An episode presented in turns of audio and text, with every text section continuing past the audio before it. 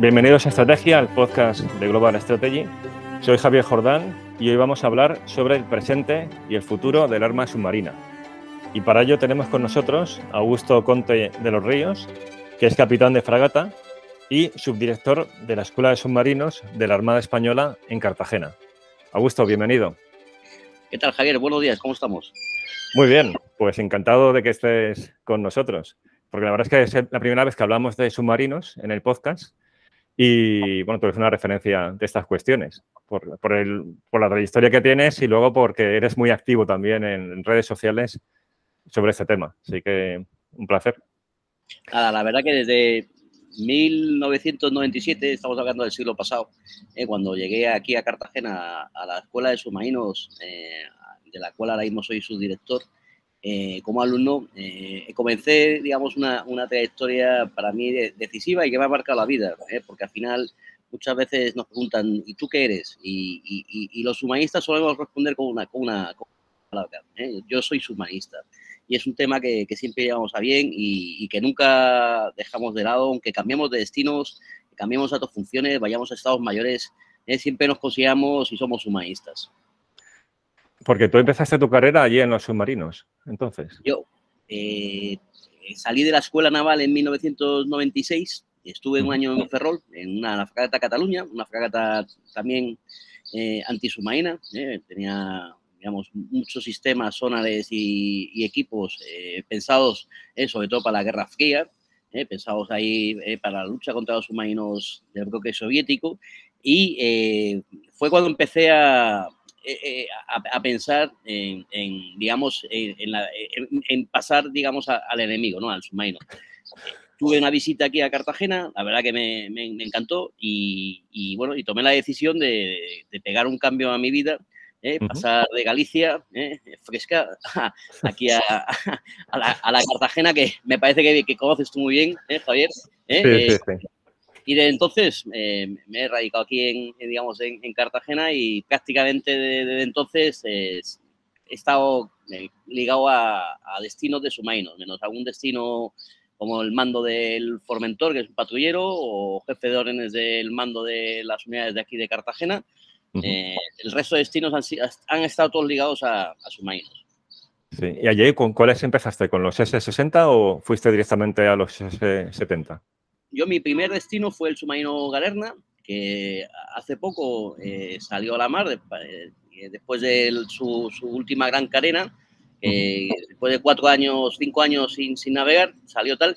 O sea, eso, yo, el, primer, el primer destino submarino fue un Serie 70, pero el segundo, el, nos cambiamos a los dos años, eh, cambiamos de destino. El segundo destino ya fue el submarino Narval, eh, que también, donde aprendí mucho, eh, porque al final el concepto y el cambio, perdón, por el ruido. No, el no. Y el cambio de, de submarino, el submarino eh, serie 60, clase Darné o clase Delfín española, era una evolución de los submarinos eh, 21, clase 21 alemanes, ¿no? Después de la Segunda Guerra Mundial, eh, el, el, arma más poderosa en ese momento era la alemana y, y, todos los países copiaron ese modelo de submarino, tanto Francia, Rusia, Estados Unidos, todos copiaron ese modelo submarino y, es, digamos, el diseño del, del, del, 21. Un diseño que efectivamente eh, cambia radicalmente respecto a la serie 70, ¿no? que es ya una tecnología de, digamos, de, posterior a la Segunda Guerra Mundial. Muy bien, pues si te parece, empezamos con el tema. El, esquema que vamos a seguir, también para los que nos escuchan, que sepan que vamos a tratar en, en este rato. Eh, la idea sería empezar con una introducción de la importancia del arma submarina, pensando sobre todo en aquellos que, nos escuchan, que tienen interés por estos temas, pero que están empezando, entonces con unas ideas así, pues, básicas para situarnos. Y luego ya, pues, hablar de, del presente del arma submarina, tanto en España como, así grandes trazos, a nivel mundial, y luego del futuro del arma submarina. Con lo cual, si te parece, empezamos por, por esta cuestión, es decir, ¿por qué es relevante estratégicamente el arma submarina? Eh, bueno, aunque me dijiste que no hablara de historia, aquí al final tenemos que... Tenemos Encantado que, de, que hables de historia también. tenemos que recurrir a la historia. No, eh, eh, no, no, no, o sea, no estamos hablando del pasado, no, no estamos hablando del pasado, pero sí la evolución de las armas hay que verla un poco en perspectiva desde la historia, ¿no? Y entonces la, el, el, submarino surge de la mano del torpedo. El torpedo que, que inventó Giovanni Lupis, aunque algunos digan que era Robert Whitehead, fue el, el oficial del arma austríaca Giovanni Lupis, en 1866, el que, el que concibió eh, eh, un arma eh, que era el torpedo automóvil, ¿no? un, arma, digamos, para combatir. En ese momento se estaban diseñando los, los barcos, los, la clase Ironclad, ¿no? El, unos, unos grandes acorazados que después evolucionaron hacia la clase de Getnov. Y entonces las marinas, entre comillas, pequeñas, buscaban en ese arma el, luchar contra esos grandes acorazados de la Royal Navy inglesa. Y, de la mano de ese torpedo, eh, aquí en España en concreto, Isaac Peral, pues eh, concibe el diseño del, sumergible, del, un torpedero sumergible eh, del que se pueda lanzar esos, esos torpedos. ¿vale? el primer conflicto en el que participan los submarinos, la gente no lo conoce, fue la, la guerra ruso-japonesa 1904-1905. Aquí se enfrentaron un batiburrillo de submarinos rusos frente a, cinco submarinos de la clase Holland japoneses. Eh, en esta guerra se demostró que no fueron, no fueron decisivos, prácticamente pasaron eh, desapercibidos. En este, en este comienzo, digamos, el submarino se concibe como un arma contra el, bloqueo de costa, ¿no? Estamos, recordamos ahí la batalla del 3 de julio, de, la batalla de Santiago de Cuba, en donde eh, la, fuerza norteamericana bloqueaba a la escuadra de la mente Cervera. Entonces, esa arma, ese, sumergible, eh, estaba concebido para salir de puerto y romper ese bloqueo, ¿vale? Entonces eran, eran digamos, em, eh, barcos pequeños y, frágiles, y efectivamente, pues en, el conflicto ruso-japonés, pues, pues pasaron desapercibidos. No es hasta, hasta el comienzo de la Primera Guerra Mundial con Otto Wenningen, eh, el, el U9, eh, cuando cambia el concepto del submarino y ya pasa digamos, a un submarino de aguas azules, a, un arma que ya puedes emplear más allá de la costa. ¿no? Eh, en este conflicto, Otto Wenningen, en, una sola mañana, hundió tres, tres, tres barcos ingleses, el Abukir, el Tessie y el Howe, con un saldo de 1.400 víctimas de la Royal Navy. Eh, Churchill dijo que Weddingen en, pocas horas había causado más bajas a la Royal Navy que a Nelson en toda su vida. Eh, ese fue el cambio radical del concepto submarino. ¿eh? los alemanes fue cuando empezaron a desplegar los submarinos por el Atlántico e intentar bloquear, digamos, ese, ese, ese tráfico y movimiento de tropas ingleses. sin, sin, sin meterme demasiado tampoco en, el, digamos, en, este comienzo ¿eh? es hasta la llegada del Nautilus de Recovery, ¿eh? pasamos a un submarino eh, en donde ya es totalmente independiente, no necesita en ningún momento subir a, cota periscópica para cargar aire, porque tiene, tiene un reactor nuclear que le permite navegar en inversión de forma ininterrumpida. Y también el, uso de las armas nucleares. Entonces pasamos ya a, a un submarino que también fue decisivo que es el, el, arma eh, disuasoria por, por, por excelencia. Eh, sin, sin, sin, dudarlo, eh, en la evolución previa había sido un submarino que había tratado de romper la línea de abastecimiento.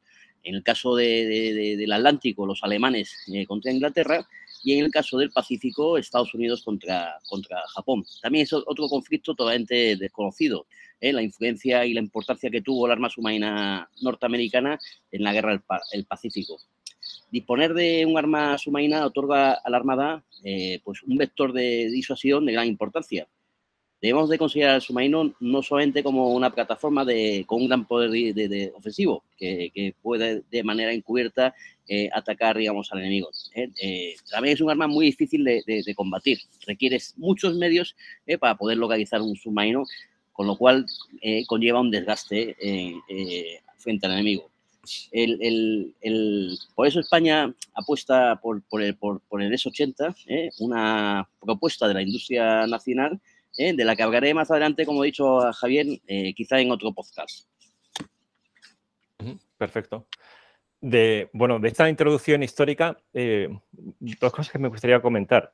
Uno, eh, el tema de Isaac Peral. Yo creo que la verdad es que merece un, eso merecería un episodio aparte como caso de estudio de innovación militar y con, con, sus luces y sus sombras. Las sombras sobre todo de la falta de receptividad, ¿no? que es a veces algo que se encuentran las innovaciones militares, porque fue algo adelantado a su tiempo y que quizás no, bueno, no sé si tú conoces mejor el caso, aunque ya digo, esto realmente sería para un episodio per se, o sea, que no, luego no tuvo una, una recepción como se, se mereció en, en, Armada y por parte de la propia administración española, ¿no? Y que podría haber sido, sí, sí, perdona. Aquí, aquí, además, de hecho, estoy haciendo un, un trabajo, ese sí que es histórico, eh, de la guerra ruso-japonesa, viendo la evolución. Eh, el, el, el, submarino en sus comienzos era un submarino muy frágil, de hecho, los, tanto los submarinos rusos como los japoneses sufrieron varios incendios a bordo. Todavía en esa época, bueno, Peral no había todavía metido el motor de combustión en el submarino, o sea, la propulsión del submarino de Peral era un submarino que tenía realmente poca, poca autonomía, era eléctrica, tenías que volver a puerto a cargarlo. En el caso de los, digamos, ya de, los que se enfrentaron al conflicto ruso-japonés de 1904, y ahí sí disponían, digamos, de, del motor de, propulsión, de, combustión eh, basado en gasolina. Esto, estos motores eh, eh, producían muchísimos incendios y muchos, muchísimos accidentes. Ahí hay una teoría del almirante Dewey, el que nos derrotó en, en Cavite, a Montojo, eh, un poco antes de, la, de Santiago de Cuba, eh, que decía que si España hubiera, disponible, eh, hubiera, hubiera, tenido como el Peral, pues hubiera cambiado el, el, el, digamos, la guerra. Yo creo que no, no todavía no, no, o sea, no se consigue el desarrollo pleno hasta Otto Weddingen, que ahí, ahí hay otro personaje también muy interesante para la historia española, que es Raimundo, Raimundo de Esquiril, eh, que fue el que participó en la construcción de esos submarinos alemanes, que fueron los primeros que metieron el, el, motor diésel, motor más seguro, que no tiene es, esas pruebas de la combustión de gasolina, y eh, fue decisivo. Es decir, eh, el, el, submarino entre la Primera Guerra Mundial y hasta el invento del, del sistema snorkel, que para aquel que no lo conozca, es un tubo de aire que te permite el, el, cargar, digamos, arrancar motores de combustión en inmersión, pues en, entre, digamos, 1914 hasta 1944 o 45 que surge el, el snorkel, eh, ese, ese, submarino prácticamente ha, ha, ha, permanecido invariable hasta, hasta, hasta ahora prácticamente. O sea, el submarino, si cogemos el, lo que comentaba, te comentaba antes de, la, de, de, de iniciar el podcast de, de, la clase del fin, eh, eh, eran submarinos que son muy parecidos a, esos submarinos de la Primera Guerra lógicamente evolucionados, pero el concepto como concepto era, era muy parecido. Entonces, aunque ya digo que lo de Isaac Peral merece un episodio de parte, mi, pregunta sería, ¿es verdad esa leyenda que, al menos, bueno, no sé si es una leyenda o no, ¿no? De que, de que no recibió la atención o, o, los fondos adecuados para que eso se pudiera desarrollar más. Entonces, entiendo que lo que primero que él propone, eh, pues es algo todavía muy crudo, pero si hubiera habido un mayor interés, mayor inversión, mm, podría haber marcado la diferencia en los desarrollos posteriores, en los conflictos eh, en, los que se ve envuelta, en los que se ve envuelta España. Se, seguramente eh, hubiera cambiado, eh, hubiera hecho falta bastantes años de desarrollo y sin duda en ese momento, el, dentro de la propia Armada, el, el, la estrategia constructiva que había era muy ligada a la inglesa los ingleses en principio aborrecían este arma, ¿no? El submarino lo veían como, como una amenaza, ¿no? Ellos basaban su, su poder naval en los grandes de cruceros acorazados eh, con mucho blindaje y claro, el, el, ver que el, contrario podía emplear un arma como el submarino eh, mucho más barata y mucho más tal, pues, pues en, principio, eh, entre comillas, eh, le, le, preocupaba. Por eso, en principio, eh, o sea, Sí, o sea, yo tampoco, o sea, no, no, no, creo que esa leyenda negra, ¿no? O sea, no creo la leyenda negra de, de, de, que persiguieron a Peral y demás. Creo que, que bueno, eh, no se creyó en él, como pasa ahora actualmente. O sea, no hay duda de que el submarino de Peral cuando inició las pruebas tuvo sus pegas, tuvo tal. Si le hubieran dejado más dinero y desarrollar, como en, digamos, en todo lo que pasa en este país, pues hubiéramos conseguido quizá... Eh, a hacer algún, algún pequeño cambio. Eh, la, la, la, Armada que se enfrentó en 1898 entre España y, Estados Unidos, prácticamente, no, había gran, o sea, no había tanta diferencia entre tal. El problema que tuvimos nosotros en España es que los barcos que estábamos construyendo no se habían terminado, a, algunos les faltaban terminar de montar lo que eran los cañones, con lo cual al final tenías un barco pero no tenías, suficientemente armado, etc. Sí, el Cristóbal, el Cristóbal Colón, uno de ellos, ¿no? Le faltaba... Efectivamente, efectivamente. De hecho, el Cristóbal Colón, curiosamente, fue el barco que se empleó para las pruebas de Lisa Peral, que decían, no, es que tal, y además que, que, criticaron mucho las pruebas esas eh, eh, lógicamente el Cristóbal Colón estaba, estaba fondeado y recibió el, el ataque de... Tuvo dos, dos, dos, pruebas, ¿no? Una diurna y una nocturna. En la diurna, pues estaba todo el mundo mirando, buscando la estela del Peral y, lógicamente, pues fue avistado antes de, que fuese atacado, antes de poder lanzar el torpedo, ¿no? Y en la segunda prueba, que fue la nocturna, pues efectivamente el Peral consiguió, el proyecto Peral, el submarino de Peral, consiguió acercarse al Colón y efectuar el lanzamiento con éxito pero sufrió tal. Y este, este, este barco, por desgracia, pues terminó, está, está hundido ahí en, Santiago de Cuba. De hecho, ahora mismo es un, un, especio. Eh, eh, de hecho, el gobierno cubano, eh, la verdad que no, o sea, declaró monumentos, monumentos nacionales los pecios de la juega de Cervera, entre, ellos el Cristóbal Colón.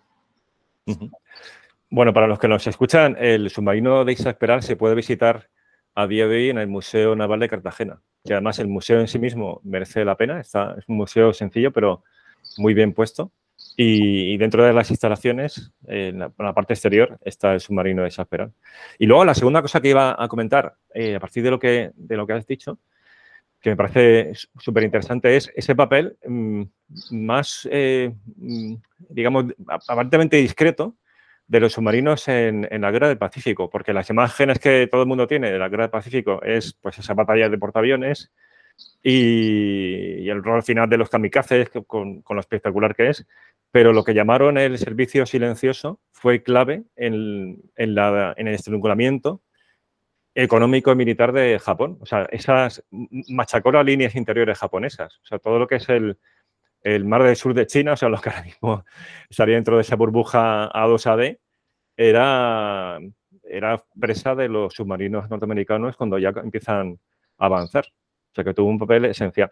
Y una cosa también que quería preguntarte es, eh, ¿es correcto lo de hablar de sumergibles eh, a diferencia de, de submarino, entendiendo que es el mismo aparato, ¿no? pero que se dice que durante la Primera y la Segunda Guerra Mundial, mm, más que propiamente submarinos, eran sumergibles, porque eran buques que en gran medida operaban en superficie, incluso muchos de los ataques, o sea, esas imágenes también de los eh, ataques a convoyes en la Segunda Guerra Mundial se hacían en superficie de noche, porque mm, sumergidos era mucho más difícil el, que pudieran atacar, o, salvo que hubieran ocupado una posición de disparo pues óptima, ¿no? Por la diferencia de velocidad que había. Y que mm, lo que comentas, ¿no? Ya de Nautilus ya propiamente son submarinos y dejan de ser sumergibles.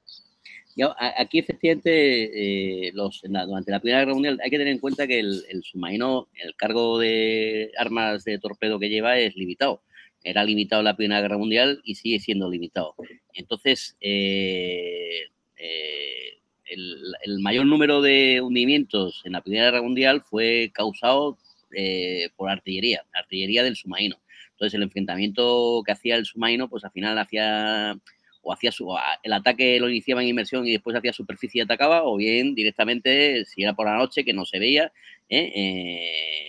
y atacaba desde superficie. Ahí surge efectivamente el gran enemigo del, submarino, que es el avión avión, eh, cuando se empieza a emplear en guerra submarina, fue el que nos hace al, al submarino eh, volverse otra vez a, hacerse sumergido. Es decir, necesita el, submarino necesita estar más tiempo debajo del agua que encima del agua.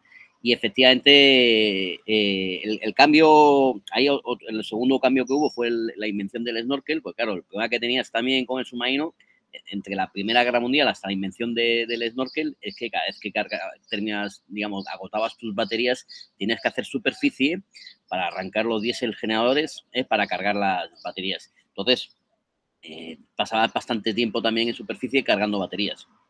Con la invención del snorkel, eh, ya no necesitas hacer superficie. Izas el mástil de aire, el mástil de inducción, y a través del mástil de, aire, pues eh, absorbes el aire para poder arrancar los, los, los diésel generadores.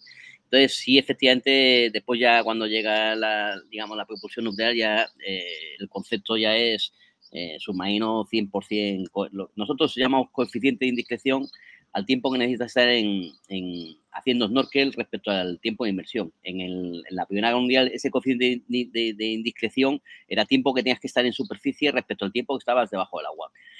Eh, la tendencia es a, ir reduciendo este tiempo de ese coeficiente de indiscreción. De hecho, por eso se inventa eh, los motores anaeróbicos, ¿no? El sistema IP que se conoce aquí en, eh, España.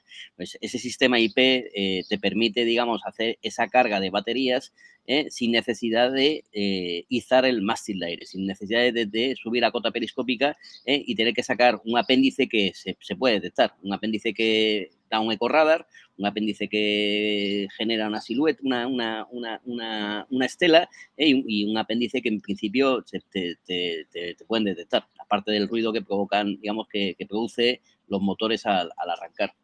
El submarino actualmente no solo hace eh, disuasión como el concepto del Nautilus, también eh, hacemos inteligencia. Y aquí recuerdo precisamente en mi primer artículo para la Revista General de Marina, que fue un trabajo que te hice para el curso de experto en servicio de inteligencia del Instituto General Gutiérrez Mellao.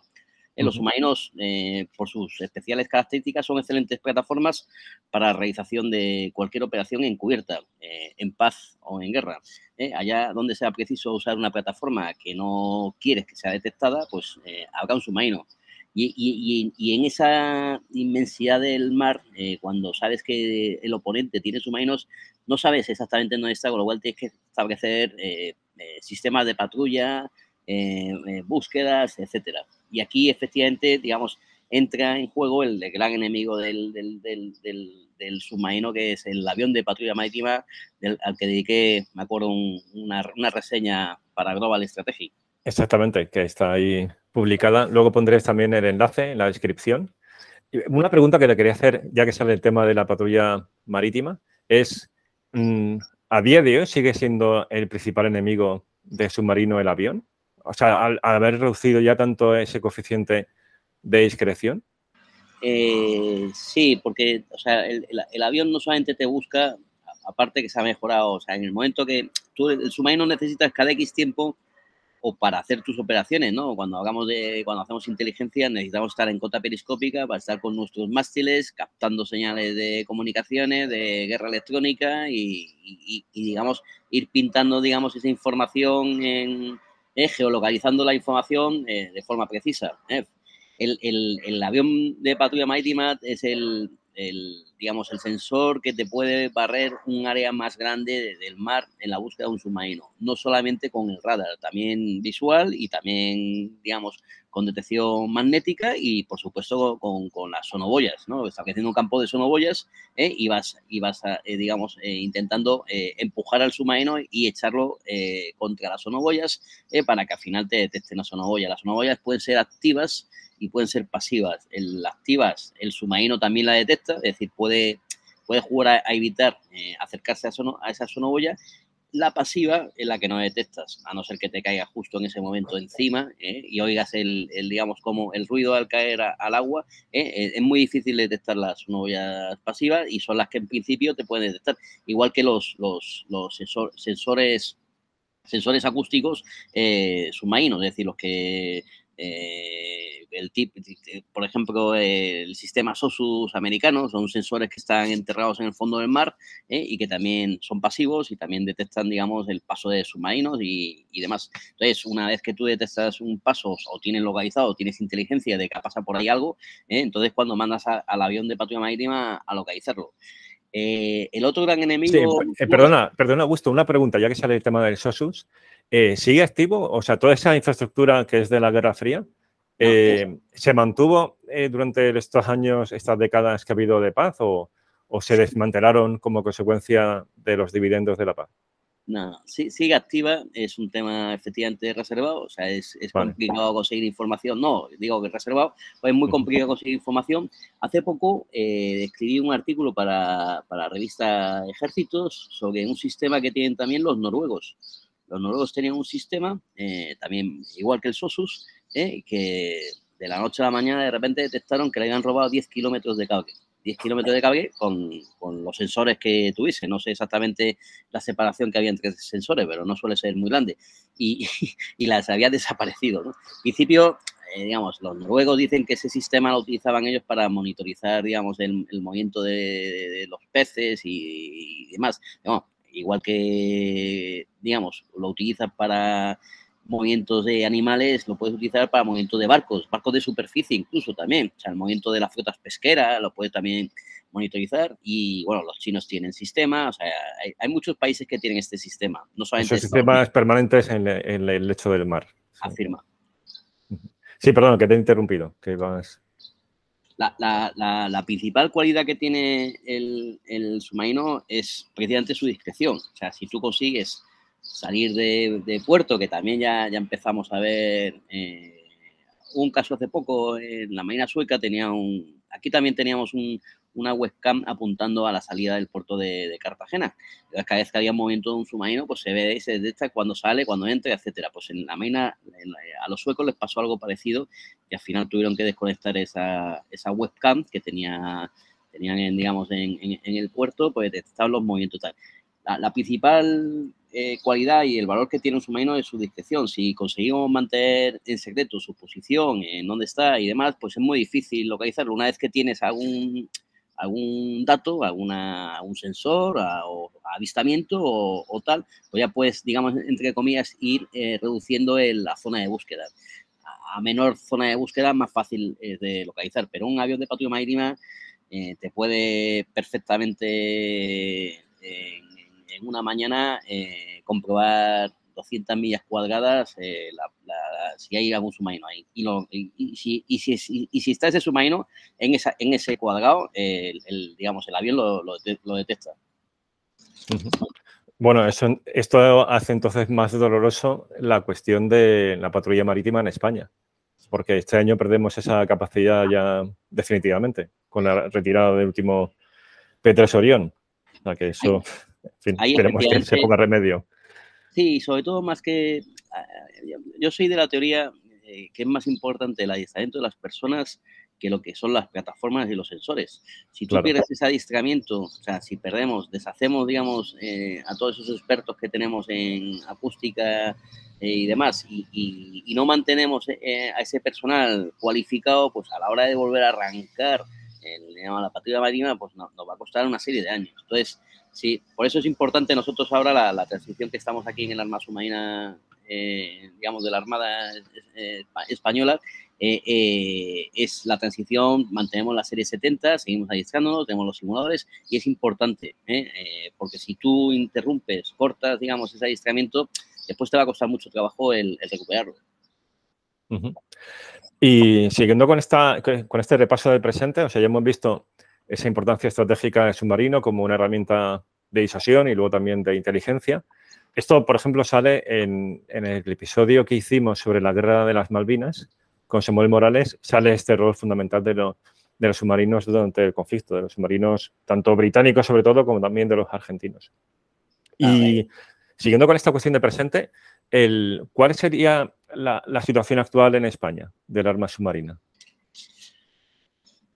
Eh, pues con respecto a, al arma submarina española, actualmente ne, tenemos el eh, operativo dos submarinos de la serie 70, el submarino Tramontana, que de hecho dentro de, de poco estaba, estará de misión haciendo lo que son patrullas en el Mediterráneo y estamos, digamos, con eh, las pruebas de mar del submarino Galerna, que ha terminado su última gran carena, ¿eh? y que empezó la primera navegación en superficie, la hizo hace un par de semanas, creo, o tres, ¿eh? y, y, y, bueno, y, queda pendiente, digamos, continuar con las pruebas de mar, eh, pues ya en inmersión y tal, para pa, pa, pa estar operativo pues a, a, final de, a final de verano. Las pruebas, digamos, de un submarino, como comprenderéis, es, es, es muy, son muy importantes, al final te mueves en un, en un, medio hostil y necesitas asegurar que el barco es, es, seguro, eh, que no entra agua, eh, que todos los sistemas funcionan, etcétera.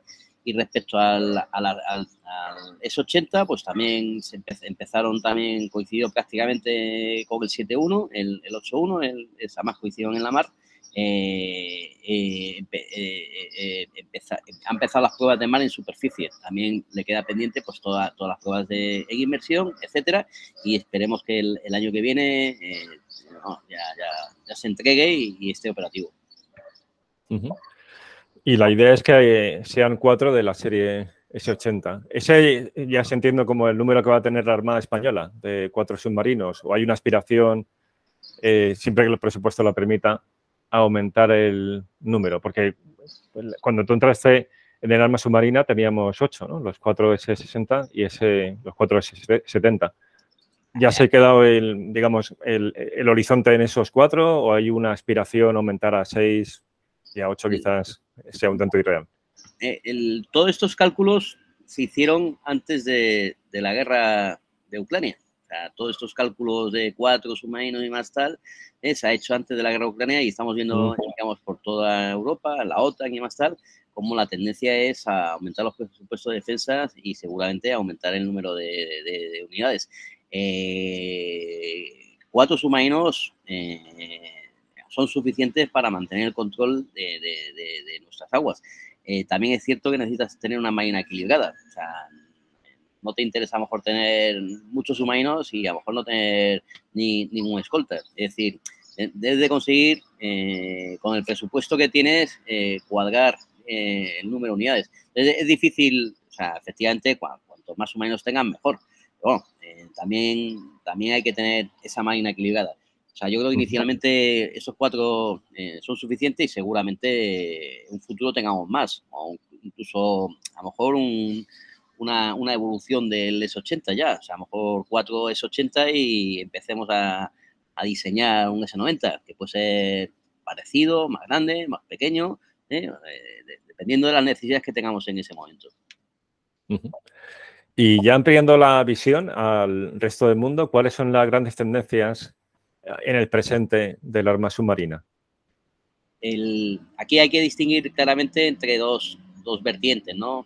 Bueno, incluso tres, ¿no? submarinos convencionales, submarinos de propulsión nuclear y submarinos eh, balísticos, que normalmente también son de propulsión nuclear, ¿no? Eh, respecto a submarinos nucleares y, balísticos nucleares, España lógicamente eh, queda fuera de, digamos, de ese concepto. La tendencia en los submarinos nucleares de ataque son submarinos que están viendo bastante, o sea, con, con, unos tamaños medios, no tal, ¿eh? con una, capacidad eh, cada vez mayor eh, para guerra naval especial, para montar en un futuro drones y con una capacidad efectiva de armamento muy potente, ¿no? con, misiles de crucero, misiles anti antisuperficie ¿eh? y también con, torpedos, con unos torpedos que, la verdad que el alcance que están alcanzando esos torpedos, estamos hablando de los 50 e incluso 80 kilómetros. Es decir, tienes un, arma ¿eh? con una capacidad de, fuerza tremenda. Respecto a los submarinos balísticos, eh, la tendencia hasta ahora había sido reducirlos, pero lógicamente el conflicto de Ucrania va, a volver otra vez a, digamos, a requerir mayores inversiones. Y en el caso de los submarinos convencionales, eh, aquí hay, digamos, eh, dos grandes líneas, eh, son la francesa, en la que participó España con los Scorpene, y, la, y la alemana, ¿no? La alemana que al final también se ha extendido a, Turquía, aunque construyen los submarinos Turquía son de diseño alemán, a Corea del Sur, que también son de diseño alemán, y después a países eh, como Suecia y Japón que construyen sus propios submarinos, pero también con, con bastante tecnología alemana.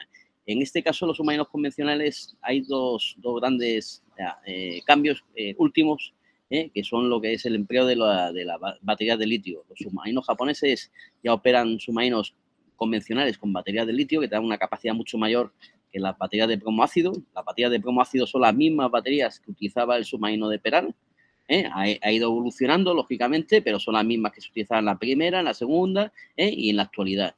Y el cambio ha venido de la mano de los japoneses con el empleo de, los, de, baterías de litio. Son los primeros submarinos convencionales que tienen batería de litio y ahí pues está, se está viendo ahí la, posibilidad de si es necesario eh, acompañarlo de un motor IP o si efectivamente la capacidad que te da esas baterías de, litio es suficiente y no, y, no te hace falta tal y demás. También es cierto que cuando hablas de, digamos, de, Japón, el, escenario en el que se mueve Japón son aguas muy abiertas, ¿eh? necesitas barcos con gran autonomía, que a lo mejor es diferente al escenario que podemos tener en el Mediterráneo, en donde podemos jugar con submarinos más pequeños y con menos autonomía.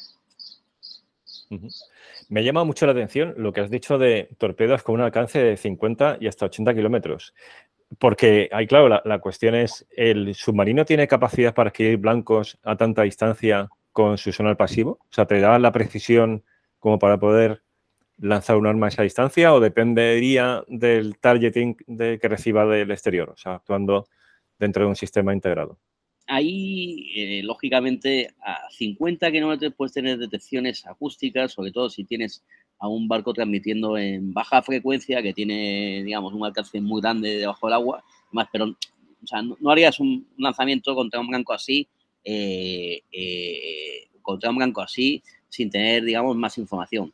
El targeting lo estamos viendo en, el caso de, la guerra de, Ucrania, estamos viendo cómo los, los rusos ¿eh? después del hundimiento del Mosca, eh, pues eh, están empleando los submarinos que tienen allí, son submarinos convencionales de la clase Kilo y están lanzando los misiles de crucero desde estos submarinos de forma furtiva debajo del agua en el Mar Negro. Entonces, lógicamente, el lanzamiento de esos misiles de crucero, que son ataque a tierra, es decir, ataque a ciudades y demás, lo están haciendo con el targeting que, que le vaya facilitando, digamos, el sumando de submarinos.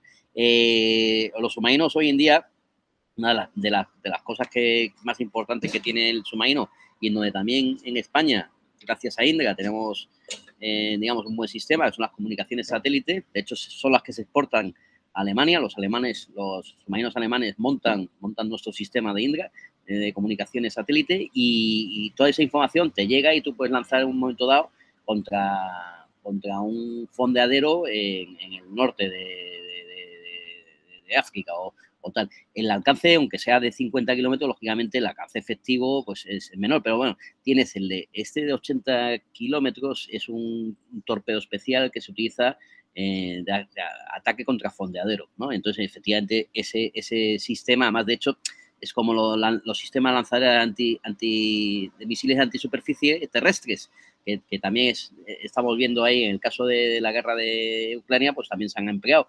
Eh, pues se podría, igual que puedes lanzar un, digamos, un misil antisuperficie, pues puedes lanzar un torpedo desde una lanzadera terrestre eh, para atacar, digamos, a un fondadero o a unidades que te vengan a tal. Es decir, el concepto del uso del torpedo también está evolucionando.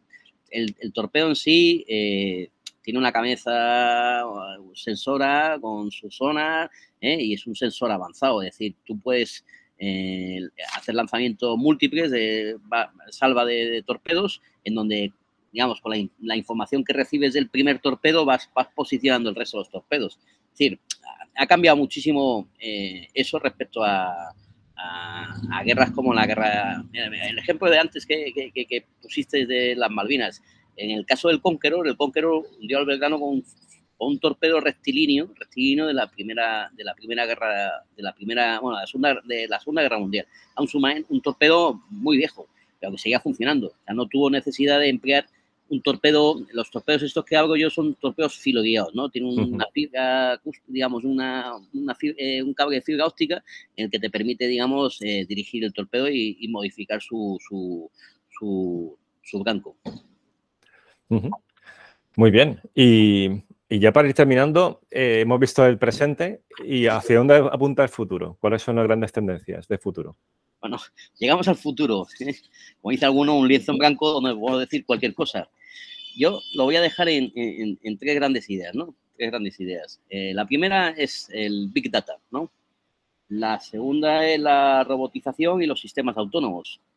Y la tercera son los, los fondos marinos, ¿no?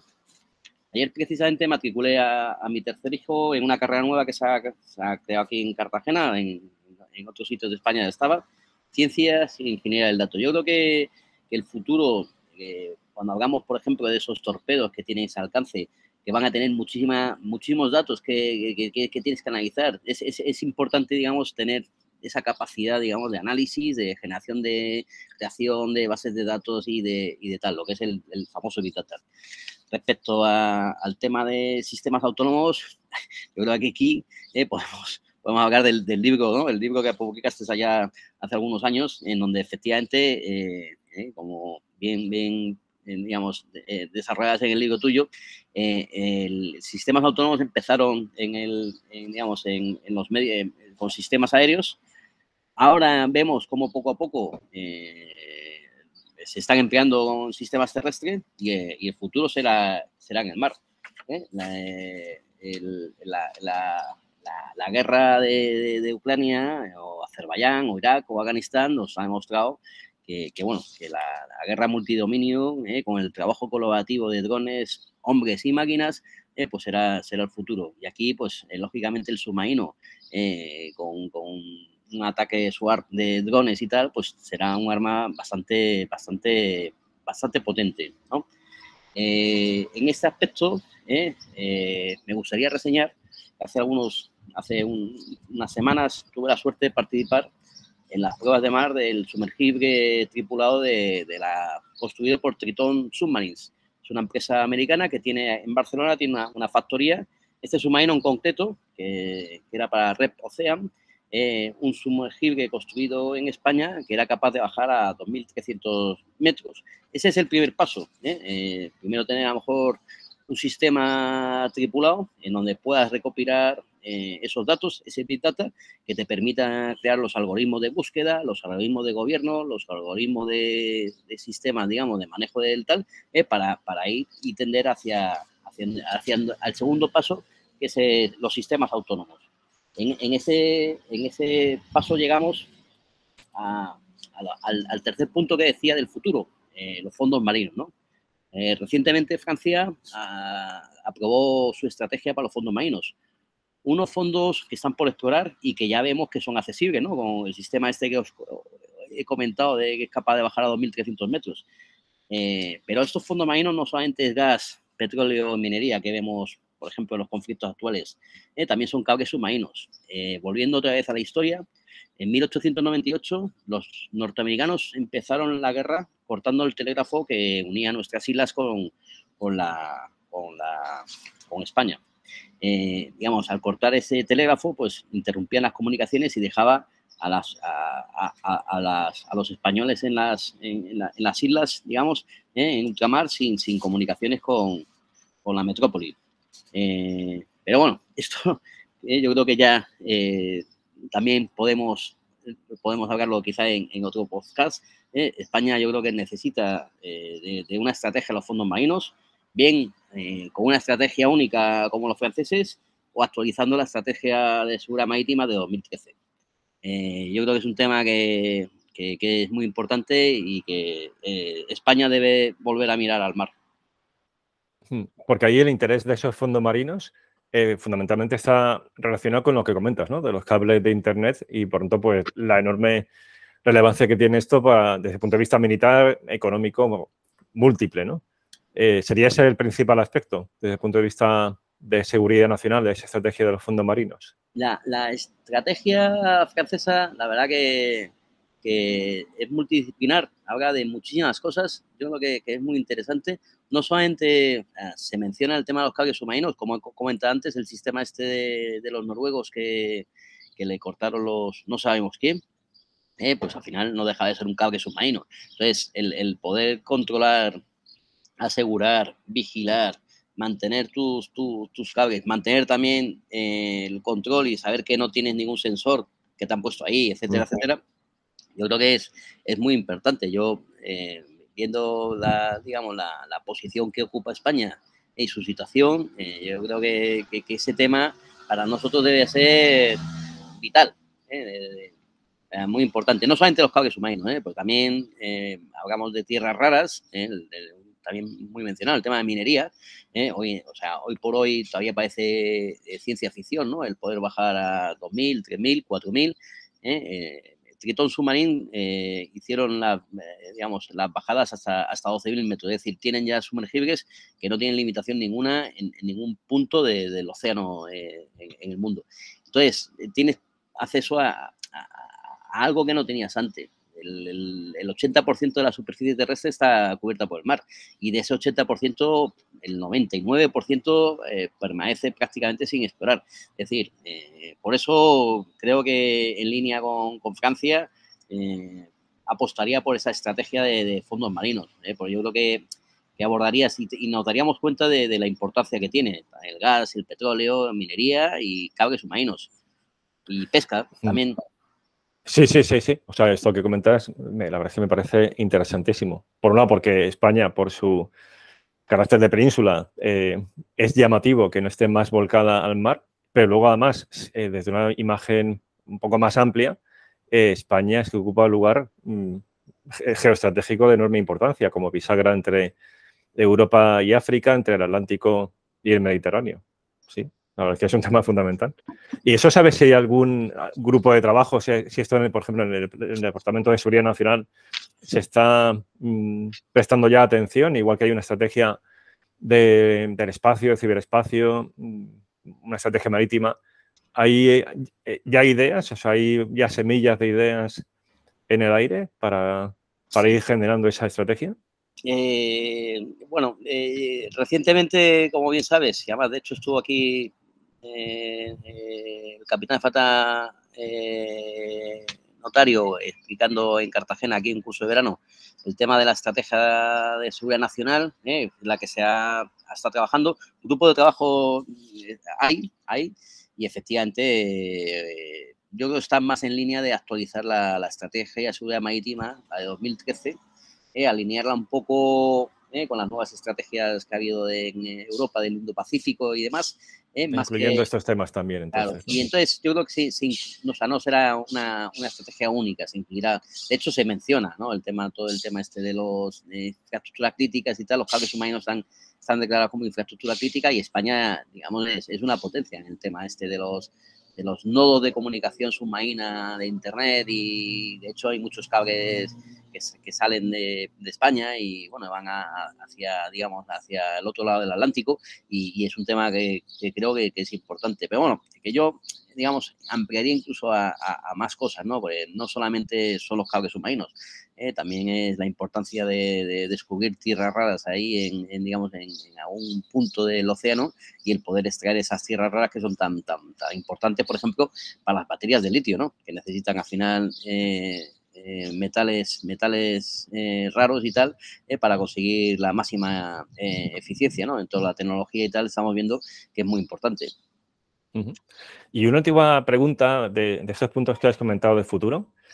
esos sistemas autónomos mm, submarinos, ya de carácter militar, ¿cómo se están concibiendo? ¿Como unas unidades que operen por su cuenta, evidentemente todo enlazado en red y que puedan desarrollar misiones de inteligencia y de combate, o con una idea más de mm, lo que en el aire serían drones acompañantes, es decir, que, que vayan, mm, que, operen junto a un submarino, dándole pues descubierta, apoyo, o una combinación de ambas, es decir, que por un lado se empleen, se desplieguen unidades de este tipo mm, de manera aislada, insisto, todo enlazado en red, y también en paralelo, pues que un submarino tenga pues en dotación uno o dos sistemas autónomos no tripulados que le vayan acompañando, que pueda desplegarlos en, el desarrollo de su misión. Poco cuáles son los conceptos que se están desarrollando en ese sentido.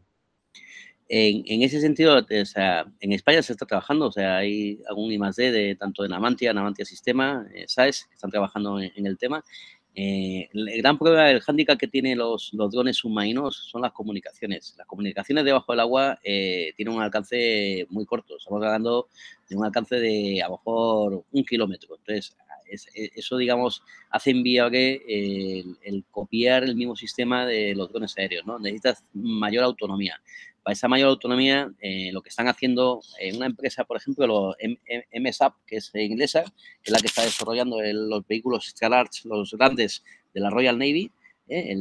el, Manta, el proyecto Manta, eh, eh, ellos empezaron con, un sumergible, un sumergible tripulado, en donde, digamos, iban innovando, iban probando todos los sistemas y lo iban, digamos, de alguna manera automatizando, ¿vale? Consiguiendo, digamos, el hacerlo independiente. en, los drones submarinos, hasta que no consigamos algún sistema que permita mayor alcance, digamos, de comunicaciones, van a tener que tener mucha, mucha autonomía. El, manejo de esos drones eh, pues será como, como estamos haciendo ahora con los humanos. Tendrán que subir a cota periscópica, sacar una antena, comunicar vía satélite eh, con el centro de mando y, seguir dándole órdenes, pero el, manejo, digamos, cuando navegue por debajo del agua, eh, por debajo de esa cota periscópica, le va, le va digamos, va a obligar a que tenga bastante autonomía el sistema yo creo que va a ser eh, bastante más, más parecido. Por eso es, las, las, las, las, marinas están apostando por esos vehículos grandes. De hecho, los, los americanos con Boeing tienen el proyecto Orca, que o sea, prácticamente es el, el tamaño del submarino del proyecto Peral. El proyecto Orca tiene un diésel, o sea, tiene una autonomía de miles de millas y tiene una capacidad tal. Es un, un sumergible que, en principio, eh, para navegar cerca de, superficie, o sea, para navegar cerca de superficie, y lo que te permite es al final es tener un sensor avanzado en el agua que te puede cubrir un montón de millas ¿eh? y que te puede conseguir, digamos, el, también el localizar ¿eh? esas amenazas submarinas que puedes tener. Prácticamente, o sea, es un sistema que se está enfocando mucho a la guerra antisubmarina, a usarlo digamos, como complemento de tal. Y, ahí yo creo que es el, futuro, lo estamos viendo en, el, aire y lo estamos viendo, en, digamos, en el conflicto en la guerra terrestre y lo veremos en, la mar. Eh, sistemas autónomos que necesitarán de un sistema, un buque o un submarino no, no eh, para, digamos, de alguna manera el conseguir mantener eh, esa estructura de fuerza de, grupo para, para patrulla, para localizar un enemigo, para cualquier cosa. Pues eh, interesantísimo, Augusto. La verdad es que muy agradecido y si te apetece, encantado de tenerte en próximas ocasiones porque ha salido un montón de temas que dan para episodios independientes. La verdad es que una gozada. Ha sido muy, muy interesante. Nada, para mí, o sea, daros las gracias a ti en particular y también a, Josep Baqués eh, le mando un fuerte abrazo. Para mí, eh, cuando os conocí hace ya, pues ya no me acuerdo ni qué año fue el, curso este de experto en servicios de inteligencia eh, en la Gutiérrez Mellao, pues fue el comienzo, entre comillas, de, de, investigar, de leer y de interesarme por estos temas tan, tan, tan chulos como son la, estrategia, ¿no? Y bueno, y la verdad que desde entonces creo que he recorrido un, un buen camino, ¿no? Eh, yo, os sigo aguas, ¿eh? yo para mí siempre sois mis referentes. ¿eh? El tema de China lo empecé con... Con, eh, con Josep. Sí, además que tiene un, tiene un episodio y tiene otro en proceso. Ya estamos viendo ahí para que, lo, que lo grabe. Ah, pues yo, empecé a, interesarme por China, además coincidió cuando empezaron a hacer los primeros libros blancos de la defensa públicos y tal, y fue, y fue con, con y, y, la verdad que desde aquí le mando un fuerte abrazo para que se recupere pronto ¿eh? y esté ahí ¿eh? batiéndose el cobre. Sí, mira, de hecho, justo, ah, vamos, hace unas semanas eh, estábamos dándonos un paseo, Josep, Guillermo y yo, por la zona esta de las baterías de costa del, faro de Navidad y vimos a este submarino que, no, no, recuerdo el nombre, el que acaba de terminar la Gran Carena. ¿Cuál de ellos es? El, Galerna, sí. El Galerna. Pues como entraba y salía del puerto y volvía a entrar, o sea, de hecho estábamos un poco diciendo, este submarino aquí a las 6 de la tarde haciendo estas cosas, ¿no? Porque no salía ni misión ni volvía de ella, sino que, o sea, que dio la casualidad. Pues sí, sí, o sea, de, tu parte, bueno, aparte lo, lo, va a escuchar en el podcast. además, sí, es que estos son temas apasionantes, con lo cual, mm, genial tenerte por aquí y seguir hablando de estas cuestiones. Pues un abrazo, eh, gusto, que seguimos. Muchas gracias y un fuerte abrazo desde Cartagena.